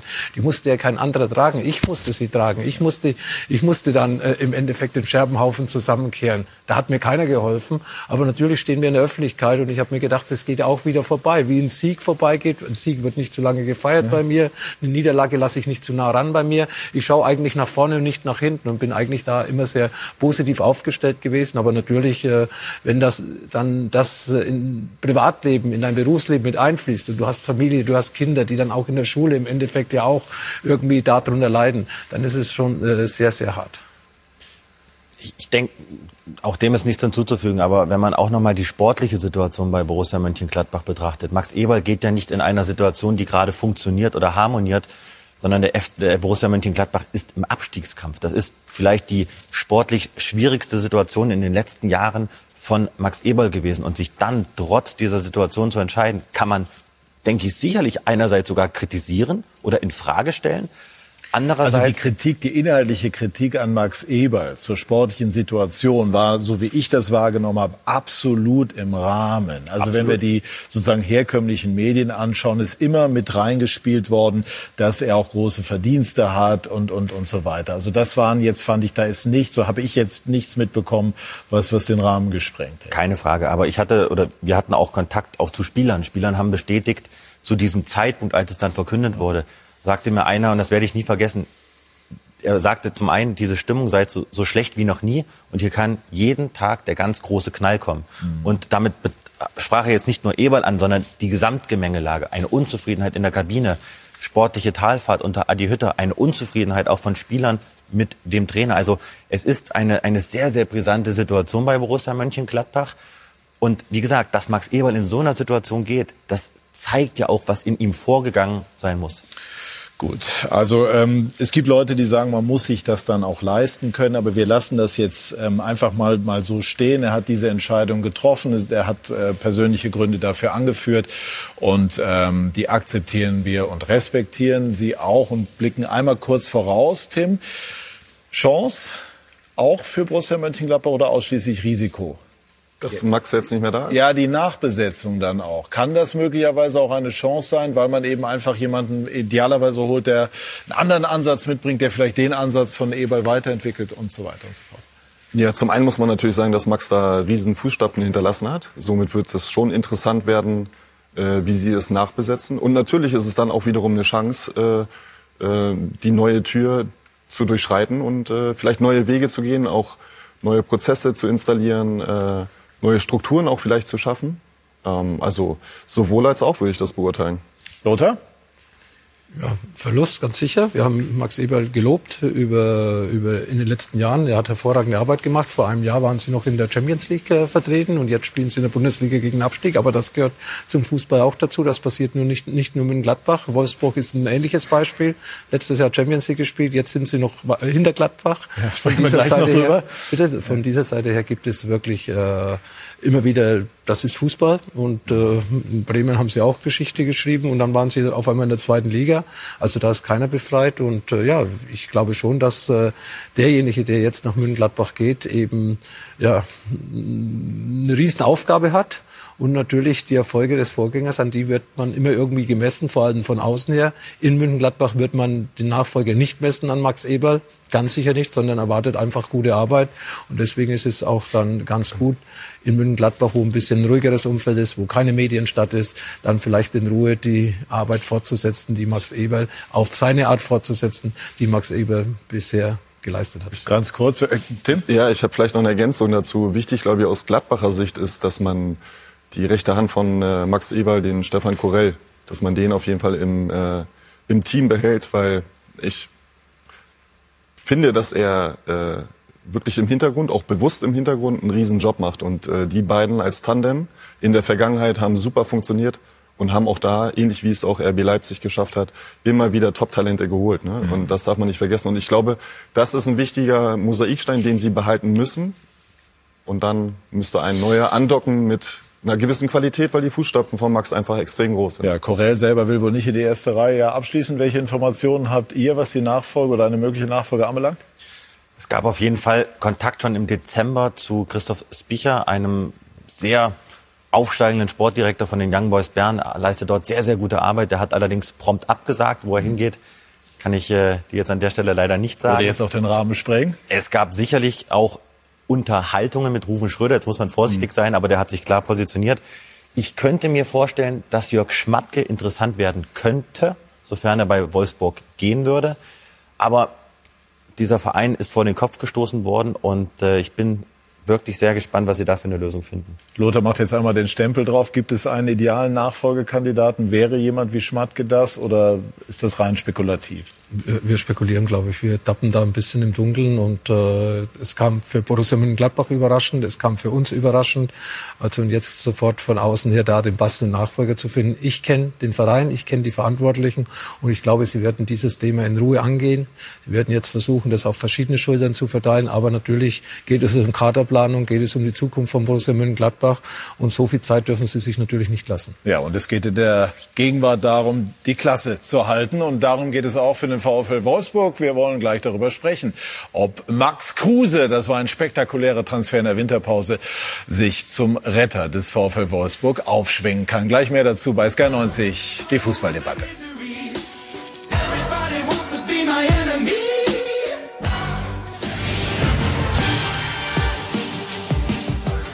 Wir sind zurück bei SK90, die Fußballdebatte und sprechen über den VfL Wolfsburg, der heute, so hat es der Manager selber gesagt, Jörg Schmatke vor einem Endspiel steht gegen Fürth und wir nutzen die Expertise von Tim Borowski, der als Co-Trainer Max Kruse bei Werder Bremen betreut hat, der jetzt der Retter werden soll. War jetzt dieser Wechsel von Union Champions League Kandidat oder Europa League Kandidat zum Abstiegskandidaten Wolfsburg ein klassischer Kruse-Move? Absolut. Äh, natürlich ist es auf der einen Seite sportlich unverständlich, warum er ähm, nicht weiter für Union vielleicht sogar die Champions League Teilnahme anpeilt. Ne? Äh, zum anderen ist es aber ein typischer Max Kruse, so wie ich ihn kenne, schon als jungen Spieler auch, nicht nur als Co-Trainer. Er sucht einfach in jeder Lebenslage eine neue Challenge. Und äh, er selber hat auch gesagt, dass er da noch äh, eine Geschichte zu Ende schreiben möchte in Wolfsburg. Eine Ähm, Challenge, die aber auch, das Thema hatten wir ja schon, ganz passabel vergütet ist. Ja, natürlich, das weiß er ja auch. Und es ist ja auch ist es auch okay. Ist auch legitim, Also er kennt ne? seinen Klar. Marktwert, da haben wir ja vorhin auch schon über gewisse Bayern-Spieler gesprochen. Er kennt seinen Marktwert, äh, das nimmt er gerne mit, logischerweise, aber er sieht aber auch diese sportliche Challenge. Also das Finanzielle ist dann eher im Hintergrund gelagert. Wäre die Herausforderung nicht viel größer gewesen mit Union in Europapokal, vielleicht die Champions League zu erreichen? Natürlich, natürlich, bin ich komplett bei dir. Äh, aber das meine ich, ist eben ein Max Kruse. Ne? In jeder Lebenslage ist es eine Challenge. Und, äh, und trotzdem ist er, er ist trotzdem ein verbindlicher Spieler. Also mit, mit klaren ähm, Gesprächen und Vereinbarungen zwischen Trainer und äh, Spieler äh, zieht er dir sowas aber auch aus dem Dreck raus. Ne? Und ähm, ich bin sehr gespannt. Äh, er wirkt spielfit äh, und ich glaube, er hat richtig Lust auf diese Aufgabe. Und ähm, ähnlich wie es vielleicht in Dortmund auch mit Haaland ist, ist er jemand, selbst wenn er nicht so richtig performt, in dem Spiel zieht er immer ein, zwei Leute auf sich, sodass andere dann glänzen können. Ich habe gelesen, dass Sie schon zwei, drei Tage bevor es öffentlich wurde, darüber Bescheid wussten. Wie kam denn das? Wurde mir zugespielt, äh, aber wie heißt es in der Journalias natürlich Quellenschutz. Äh, ja, war interessant, das einen Tick natürlich früher zu hören. Ähm, und trotzdem macht es aus Wolfsburger äh, Sicht Sinn, gerade weil Weghorst weg ist. Äh, du bist noch mal vielleicht einen Tick flexibler vorne in, in der Sturmspitze, vor allem in der Sturmreihe. Und ähm, ja, ich freue mich auf heute Nachmittag, mir das Spiel mal anzuschauen. Ja. Spannend. Also ist, ähm, ja, gut, man kann natürlich auch sagen, 33, halbes Jahr noch Vertrag, 5 Millionen, ist auch viel Geld, aber ist das gut investiertes Geld, Lothar, oder Risiko? kommt jetzt auf die Performance von Ihnen an. Ja, aber ich persönlich sage, es ging ihm natürlich ums Geld in erster Linie. Weil ich habe auch andere Quellen, wo er auch anders gehandelt worden ist. Es war nicht unbedingt jetzt die sportliche Herausforderung. Die sportliche Herausforderung hätte er bei Union Berlin gehabt, nämlich nicht nur Champions League, sondern auch Pokalsieg, wo ja Wolfsburg auch nicht mehr dabei ist. Und deswegen sehe ich eigentlich schon, auch aufgrund den anderen Informationen, die ich habe, dass er schon jetzt in den letzten Jahren seiner Karriere mehr aufs Finanzielle auch guckt. Aber natürlich äh, ich mag Max Kruse, ich bin Fan von ihm und ich hätte natürlich gern die Geschichte mit Union die nächsten fünf Monate zusammen gesehen. Das ist, äh, es war schon äh, für uns äh, eine Überraschung, dass er zu Union Berlin damals gegangen ist, aber das ist Max Kruse. Du bist vor nichts sicher bei ihm und äh, er macht mir Spaß auf dem Platz, er macht mir Spaß außerhalb des Platzes. Er ist ein geradliniger, ein ehrlicher Mensch und von dieser Seite hat er auch gesagt, das Geld hat auch eine entscheidende Rolle gespielt bei diesem Wechsel. Und ich glaube schon, dass er den VfL Wolfsburg gerade in dieser Situation sehr helfen kann. Ich würde Rolf Königs zitieren und sage, ich akzeptiere diesen Wechsel, aber ich respektiere ihn nicht. Ich kann den Wechsel nicht ernst nehmen, muss ich ganz ehrlich sagen. Äh, Es ist jetzt auch nicht so, dass der jetzt fünf Millionen mehr verdient bei Wolfsburg. Der verdient mehr. Aber ähm, nein, wenn ich mich in so einer Situation von Union für Wolfsburg entscheide, sprich von möglicherweise der, der nahenden Sensation, vielleicht Europacup-Teilnahme mit, mit äh, Union und gehe freiwillig in den Abstiegskampf. Also wirklich, als Fußballfan bin ich total enttäuscht. Geiler Kicker, aber ich kann das nicht ernst nehmen, wirklich. Deswegen sage ich ja ganz bewusst, typischer Max Kruse. Der macht halt Dinge im Spiel, im Leben, im privaten Leben, mit denen keiner rechnet. Und das ist, äh, das macht ihn auch besonders. Deswegen, ich, ich finde ihn gut als Spieler und äh, bin gespannt, wie das funktioniert. Amüsiert er sich eher über das Echo, über das sehr zwiegespaltene Echo auf diesen Wechsel oder, oder tangiert ihn das in irgendeiner Form? Ich glaube, das tangiert ihn eigentlich gar nicht. Und wenn, dann wird er das äh, mit einem gewissen Sarkasmus auf äh, Social Media dann auf jeden Fall nochmal Revue passieren lassen und sein Statement dazu abgeben. Also es geht ja auch um einen längerfristigen Vertrag. In Berlin wäre der Vertrag ausgelaufen, man hatte ihn auch nicht verlängert. Er wäre dann auch im Sommer ablösefrei vielleicht nach Wolfsburg gegangen oder sonst irgendwo anders hin. Als hat auch Union Berlin, auch wenn sie ihn gern behalten hätte, auch ähnlich äh, wie andere gesagt, wie Sabitzer vorher bei Leipzig. Ja, wir nehmen zumindest fünf Millionen Ablöse noch mit. Und äh, wenn man das Gesamtpaket geht, dann geht es schon um einige Millionen und es übersteigt sogar fünf Millionen, weil in Wolfsburg hätte, äh, in Berlin hätte er jetzt noch eine knappe Million im letzten halben Jahr verdient und in Wolfsburg verdient er knapp vier, mal zweieinhalb, eineinhalb Vertrag plus ein Jahr, glaube ich, äh, äh, ähm, weiß ich, welche, welche Pflichten das er da erfüllen muss, aber eigentlich geht es da um einen zweieinhalb Jahresvertrag. Und wenn der mit knapp vier Millionen äh, dotiert ist, dann sind es zehn Millionen, die er dort verdient und die hat er schon mal auf sicher, wo er woanders nicht auf sicher hätte. Und äh, ich glaube, Max Kruse kann mit Zahlen ganz gut umgehen. Ist das heute ein Endspiel für Ihren früheren Chef, Florian Kofeld? Ich glaube nicht, ganz ehrlich. Ähm, es ist ein extrem wichtiges Spiel, gerade in der Konstellation jetzt. Äh, Augsburg hat gestern gewonnen. Ja. Aber Schmatke hat es selber so genannt? Ja, ich glaube, dass er, und das war ein schlauer Schachzug von äh, Schmatke, das wirklich proaktiv ähm, rauszubringen, um einfach diesen Fokus auch in der Mannschaft, im äh, engeren Umfeld, einfach wirklich herzustellen, dass es wirklich jetzt, spätestens jetzt, gegen den Abstieg geht. Und äh, das war gut, fand ich, von äh, Schmatke. Und äh, insofern ähm, war es eher weitsichtig gedacht, so dass jeder wieder fokussiert ist und konzentriert ist auf diese Situation, die eben da ist. Und äh, das war gut von ihm. Warum bekommt denn Florian Kohfeldt diese Situation dort nicht in den Griff? Also die, die Serie an sieglos spielen ist ja schon im negativen Sinne beeindruckend.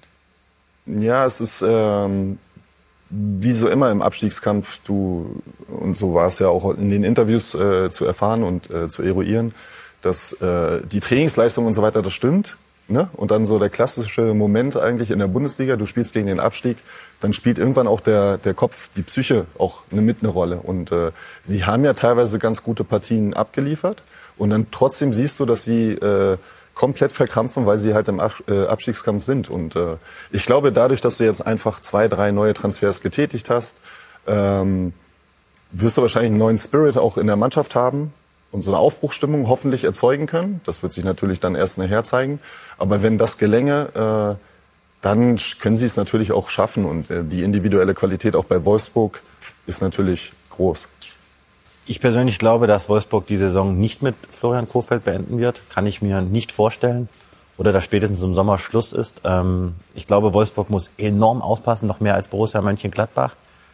Denn wenn eine Mannschaft so lange sieglos ist, kann etwas nicht intakt sein, meiner Meinung nach, zwischen Mannschaft und Trainer. Und ich glaube, dass Florian Kohfeldt, es war mutig, diesen Schritt zu machen. Aber es, es war wieder ein Verein mit einer enormen Erwartungshaltung. Wolfsburg möchte ganz nach oben, jetzt sind sie ganz unten. Und ich persönlich hätte Florian Kohfeldt, den ich für einen guten Trainer halte, eher mal bei einer Mannschaft oder lieber gesehen, wo man nicht viel erwartet, wo er eine Mannschaft von Tag eins an begleiten und entwickeln kann. Und auch geht vielleicht ein bisschen weiter, aber wenn man das auch mal sieht, Florian Kohfeldt hat, für ihn steht auch viel auf der Reise, ja. Also kommt jetzt dahin, hat bei Bremen keinen guten Abgang hingelegt, wenn das jetzt wieder schief geht mit Wolfsburg, steht natürlich auch mal so eine Trainerkarriere dann ganz kurz mal zur Disposition. Der neue Spirit ist ganz wichtig für den VfL Wolfsburg. Schlager müsste langsam wieder zurückkommen. Ein ganz wichtiger Spieler, der die ganze Vorrunde gefehlt hat.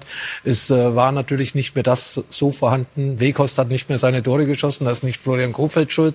Das hat andere Dinge. Ja, die Erwartungen waren natürlich groß. Der Druck war vielleicht ein bisschen größer wie in der Runde zuvor. Wolfsburg in der letzten Saison hat man nicht viel erwartet. Waren sie auf einmal Vierter Champions League. Dann hatten sie die Doppelbelastung. Das war so ein bisschen immer bei vielen Vereinen eine Ausrede, auch Doppelbelastung. Deswegen können wir uns nicht mehr auf die Bundesliga konzentrieren. Das ist bei Bayern München gerade umgekehrt. Die wollen Champions League spielen ja, und so weiter und so fort. Aber ich glaube schon, dass äh, jetzt durch diese, durch diese neuen Spieler und durch die Abgänge, Wekost muss auch nicht so der beliebteste in der Kabine gewesen sein, muss auch äh, mit vielen Spielern nicht äh, so in bester Freundschaft gegangen sein. Also von dieser Seite glaube ich schon, dass Wolfsburg äh, die Möglichkeit jetzt hat, und wenn sie es jetzt nicht haben, dann haben sie es auch nicht verdient, aber die Möglichkeit jetzt hat, auch mit Verstärkungen. Max Kruse ist eine sportliche äh, Verstärkung, eine, eine Persönlichkeit auf dem Platz. Auch, wie gesagt, wenn er keine drei Tore schießt, dann ist er trotzdem wichtig für die Mannschaft, weil er da ist. Als äh, erfahrener Spieler, der zieht ihn mit, sorgt für gute Laune in der Kabine. Ich glaube schon, dass Wolfsburg, äh, die, sagen wir mal, zumindest die Ergebnisse holt, dass sie schnellstmöglichst wieder weg sind von diesem Abstiegskampf, wo sie ja zurzeit mittendrin sind. Dortmund spielt heute gegen Leverkusen. Sehr, sehr interessantes Spiel. Das Duell der Torjäger wird so nicht stattfinden. Schick ja, aber Haaland nein. Das ist eine Schwächung für Dortmund, keine Frage. Schafft es der BVB, Lothar dran zu bleiben an den Bayern?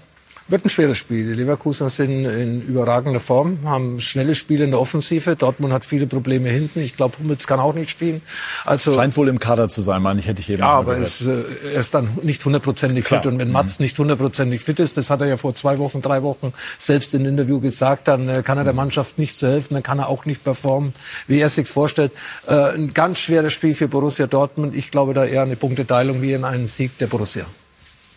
Jetzt kann Dortmund zeigen, äh, dass sie ein wahrhaftiger Bayern-Verfolger sind. Das sind jetzt auch genau die Spiele, an denen man, glaube ich, auch Trainer Rose misst. Denn wenn jetzt Dortmund heute patzt, heißt es wieder, ja, typisch Dortmund. Aber wenn sie heute mal ein richtiges Statement setzen würden, das wird auch an der Sebener Straße beim FC Bayern ankommen. Ja? Ja, absolut. Also äh, das nochmal, wenn die heute gewinnen, es sind nur sechs Punkte Vorsprung. Also ich glaube, dass Bei Bayern kommt es nicht an. Bayern konzentriert sich auf sich selbst. Auch wenn die Dortmunder gewinnen, sechs Punkte Vorsprung. Wir haben ja noch die Dortmunder Allianz Arena am 30. Spieltag. Also das, das Thema ist lassen. durch. Ich wollte Das den Versuch Thema- unternehmen, dass Das Thema ist bleibt. durch, aber wir wollen die Bundesliga auch spannend sehen. Und das ist natürlich schön, wenn dann Dortmund gewinnen wird. Aber ich glaube, dass sie eben einen Haaland nicht eins zu eins ersetzen können. Genauso wie Bayern München keinen Lewandowski eins zu eins ersetzen kann. Aber es wird ein richtig gutes Fußballspiel voraussichtlich. Ich war beim Hinspiel, also das war ein Spiel, das einen von den Sitzen reißen konnte. Ja, viel individuelle Qualität, viel Speed. Ähm, Patrick Schick kenne ich schon seit 16 Jahren oder seitdem er 16 ist, äh, habe ich ihn mal auf einem Jugendturnier gesehen. In der Schweiz war es damals. Ähm, Topspieler wird Marco Reus in bestechender Form, Julian Brandt. Also, ähm, aber eine kleine Sache noch. Ich glaube, dass bei Bayern kommt das nicht so an, wie man sich das vielleicht wünschen würde, damit es offener wird in der Bundesliga. Aber der Unterschied ist einfach, und das ist äh, immer wieder fantastisch äh, auch zu sehen, Bayern in solchen Spielen wie gestern ist dann einfach da, ziehen das Ding, holen sich die drei Punkte und konzentrieren sich voll auf sich. Und äh, das kriegen leider die Mitwettbewerber nicht so hin, ähm, wie wir es uns vielleicht auch manchmal wünschen würden. Also mein Sohn ist jetzt neun, der kennt keinen anderen deutschen Meister. äh, also Respekt an äh, Bayern München natürlich, aber ähm, ich bin gespannt, ob Dortmund das heute trotzdem ziehen kann. Die Frage ist, wie alt Ihr Sohn werden muss, um mal einen anderen deutschen Meister zu erleben. Ähm, Vielleicht muss er selbst für Werder Bremen irgendwann mal spielen. Ne? genau. Ja, er sieht Vielleicht sich- wird das noch in seiner Kindheit und Jugend. Ne, der sieht sich in der ersten Liga. Ah, okay, ja, das ist ja schon mal gut. Dann hat er das Selbstvertrauen des Vaters. Ähm, zweite Liga haben wir natürlich auch. Heute spielt der Hamburger Sportverein in Darmstadt. Kurzes Wort dazu, ehe die Hinweise darauf kommen. Werder auf dem Weg in die erste Liga und ein sicherer Aufsteiger? Fragezeichen. Ja, sicherer Aufsteiger nicht, aber die Tendenz dahin geht immer mehr ähm, dahin. Äh, ein guter Schachzug, Ole Werner zu holen. Äh, hab mit ihm zusammen den Fußballlehrer gemacht. Ein bodenständiger, ja, Klarer. klarer Mensch äh, mit einem schwarzen Humor. Äh, Ja, okay. ja, Sarkasmus ist ganz oben. Also das passt. Das ist ein, äh, ein super Gesamtpaket. Das hört man auch aus, äh, auch von den Spielern. Insofern glaube ich, ist die Tendenz da, dass sie dann, wenn sie konstant spielen, hoffentlich auch aufsteigen werden. Also in der zweiten Liga tummelt sich viel Tradition an der Spitze. Schalke hat gestern gewonnen, Werder auch sechster Sieg in Serie und der HSV spielt heute bei Darmstadt 98 und kann den Rückstand auf die Lilien heute verkürzen. Ähm, und damit sind wir dann explizit bei unseren Hinweisen. Wir haben nachher Klartext nochmal mit Lothar Matthäus. Die zweite Fußball-Bundesliga habe ich angesprochen und deinen Fußballsonntag, die Show unter anderem mit Dortmund gegen Leverkusen, aber eben auch mit der Partie des VfL Wolfsburg gegen die Spielvereinigung Greuther Fürth, die jetzt zuletzt deutlich besser zurechtgekommen ist. Abschließend, Tim, wohin geht die Reise? Für? Sie? Ja, ich mache jetzt erstmal äh, noch Familie. Ich habe noch eine Stiftung, um die ich mich kümmern kann, Hobbys. Und äh, ab März, April werde ich mal schauen, was dann passiert im Sommer. War schön, Sie hier als Gast zu haben. Dankeschön, vielen Dank an die Runde und Ihnen, liebe Zuschauerinnen und Zuschauer, vielen Dank für Ihr Interesse. Schönen Sonntag noch. Machen Sie es gut. Tschüss und auf Wiedersehen.